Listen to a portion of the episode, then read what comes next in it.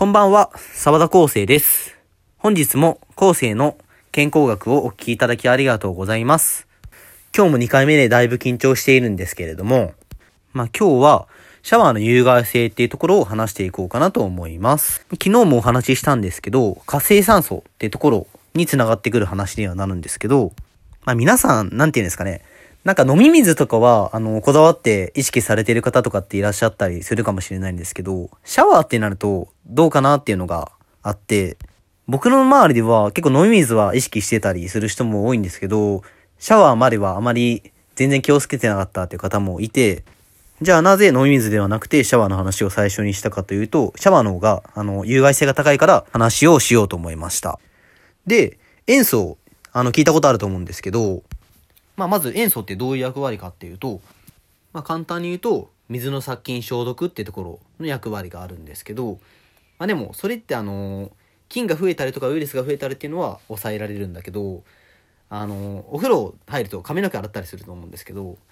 で、その時、塩素って肌荒れだったり、髪痛みだりだとか、その、タンパク質とかビタミン C を分解するっていうちょっとあんまり良くない作用があるんですよね。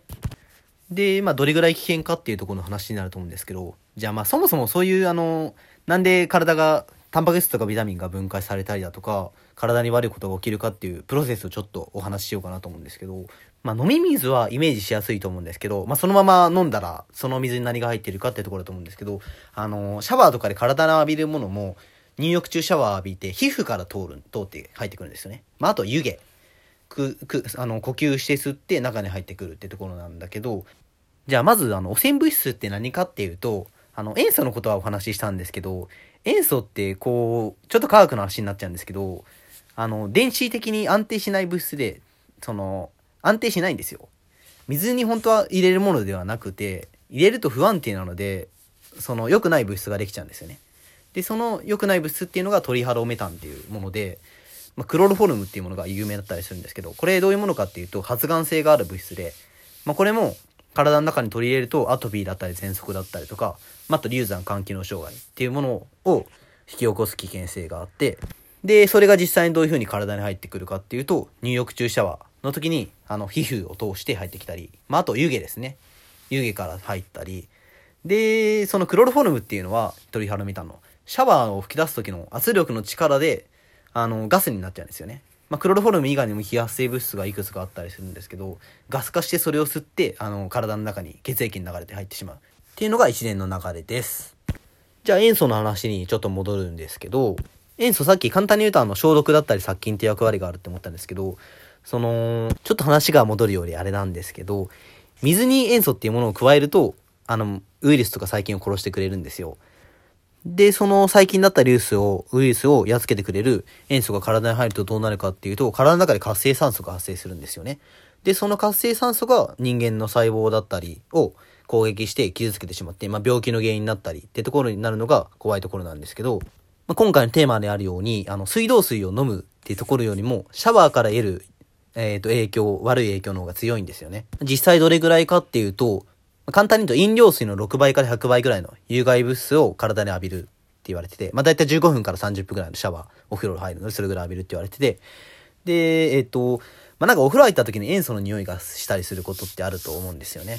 で、これ塩素ガスが発生しているってとこなんですけど、まあ塩素って大体、あの、気化するの40度前後だったりとかするんですけど、えっ、と、まあ匂いを感じる時の濃度が 3.5ppm っていう、ちょっと単位がありまして、で、じゃあ、致死量あると思うんですけど、10分間でどれだけ浴びたら死ぬかっていうと、600bpm って数値なんですよ。で、まあ、3、3から 20ppm ぐらいですかね。これを15分から30分ぐらい浴びるだけでもかなり危険なんですよね。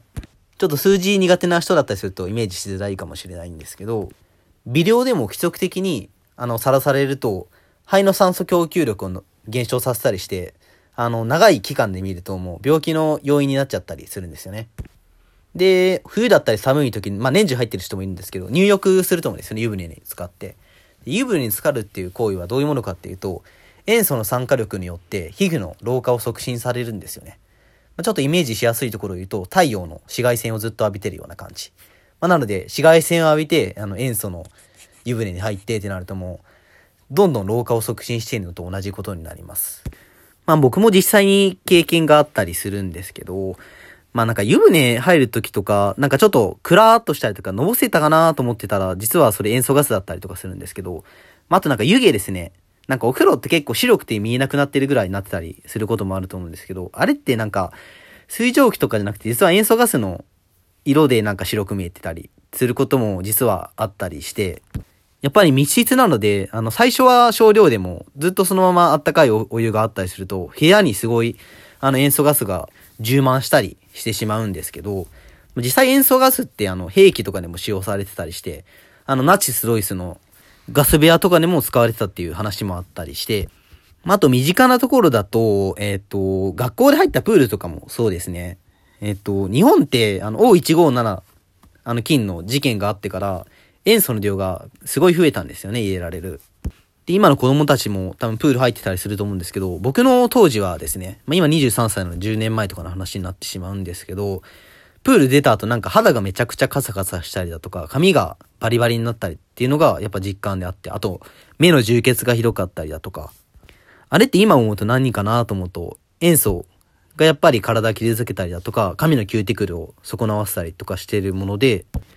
まあ、あと、家で金魚とか、あの、なんか、メダカとか飼ってる人ならわかると思うんですけど、水道水そのまま入れたりすることはないと思うんですよね。塩素が入ってるので、塩素がその、魚のエラをこう、あの、傷つけて死んでしまったりっていうすることも実際に事例であったりして、またちょっと話それるんですけど、電子レンジも危険で、電子レンジでチンした水を、あの、植物にあげたり、あの、魚の水に入れたりすると、それ死んじゃったりしますね。それも分子が傷ついておかしくなった水なので、非常に危険です。まあ、ということで、ちょっと理解していただけたかわかんないんですけど、水道水を飲んでいなくても、なんか毎日お風呂で、それよりも危険な塩素、有害物質を浴びてるってことなんですよね。15分間の入浴とシャワーの間で、だいたい呼吸とか皮膚とか頭皮から吸収されるもので、1リットルの水道水を1日あたり飲んでるって言われてますね。1日ならいいんですけど、やっぱ365日1年2年10年っていう単位だと、まあ、今の死因の1位の癌だったり、2位の心臓病、3位の脳梗塞だったりだとか、様々な健康障害だったり病気を引き起こす危険があります。ということで、まあ、しっかり塩素だったり、トリハルメタンだったりだと、を取り除こうってことなんですけど、まあ、塩素は、その、煮沸させるとなくなるっていうことが知られてたりするんですけど、それもちょっと考え物で、あの、沸騰させて熱を加えると塩素はなくなっても、まあ、あの、気化するので塩素ガスとして部屋に充満してしまったり、まあ、あと、トリハロメタンっていう先ほど話したの発がん性物質ですね。これが数百倍に跳ね上がって増えたりとかもしてしまいまして、まあ、加熱し続ければトリハロメタンもやがてなくなったりするんですけど、まあ、それが、さっき話したあのクロロフォルムっていうものが45分ぐらい連続で煮沸させないと消えないっていうもので、もう、その頃には多分ミネラルだったり、もう、あの、水自体がなくなってたりするので、もう意味がないってところなんですけど、まあ難しいですね。個人的には塩素だったり、あの、有害物質、化学物質をしっかり除去してくれる浄水器がやっぱり必要になってくるなと思うんですけど、あと、水道管の汚れですね。ちょっとだけ話はそれちゃうのかなと思うんですけど、なんか皆さん水の質とかは気にしてる人もいたりしても、水道管の汚れだったりまでは視野に入ってない方もいたりもして、え、水道管水道管なんて国がしっかり管理してくれてんでしょっていう感じの方もいると思うんですけど、その、結構法律があって、家だと家の蛇口から水道メーターまでは自分持ちなんですよね。国が交換してくれないで自己管理しなきゃいけなかったりとかして。で、水道メーターからその水道局まではあの国がしっかりやってくれてたりするんですけど、まあでも、それも今民営化されてきてだってきたりだったりとか、あの、国営化からちょっと離れちゃったりもしてるところも出てきたりして、これからどうなるかわからないんですけど、そう、水道管の汚れが、あの、問題なんですよね。鉛だったり、アスベストだったりとかあると思うんですけど、まあ、今の新しい、あの、建物だったりは大丈夫なんですけど、その、鉛の水道管ですね。明治時代初期に、急速に水道管をあの敷く必要があって、引くときに選ばれたのが安くて、あ安くてあの丈夫な鉛の水道管だったんですけど、まあ大体1980年頃で、完全に撤廃されたのが、禁止されたのが1995年なんですけど、まあでも今も敷くのをやめたってだけで古い建物だと普通に残ってたりするので、水道管の寿命って大体40年から60年なので、それを過ぎると、水に老朽化して、あの、取れた鉛が流れたりとかします。で、鉛って、こう、ちょっとずつ流れるんじゃなくて、ボコって取れて流れたりするので、すごい危険なんですよね。で、鉛の、あの、悪影響としては、やっぱ脳神経だったり、骨の発達障害だったりとかあるんですけど、有名な話だと、ベートーベンの、あの、鉛の中のお酒つけてて、そのお酒飲んでたら耳が聞こえなくなったっていうものがあったりするんですけど、またアスベストですね。こちらもあの、今はもう禁止されたりとかするんですけど、今建物に以前使われたものがも残ってたりして、その建物が取り壊されたりして、それが、あの、水道管にも流れたり、ってものが見られたりもしています。アスベストはもう細胞ではなく DNA まで傷つけるぐらい小さいもので危険って言われてて、発がん性、もうあの、発がん性のランクの中でもトップに君臨するような物質ですね。